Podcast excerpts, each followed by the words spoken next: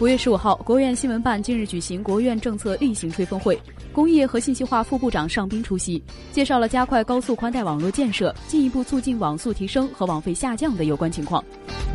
尚斌在讲话中对二零一七年底的网络发展提出了三大目标，具体包括：所有地级以上城区家庭具备百兆光纤接入能力，四 G 全面覆盖城市和乡村，直辖市和省会城市等宽带平均接入速率达到三十兆位每秒，其他城市达到二十兆位每秒。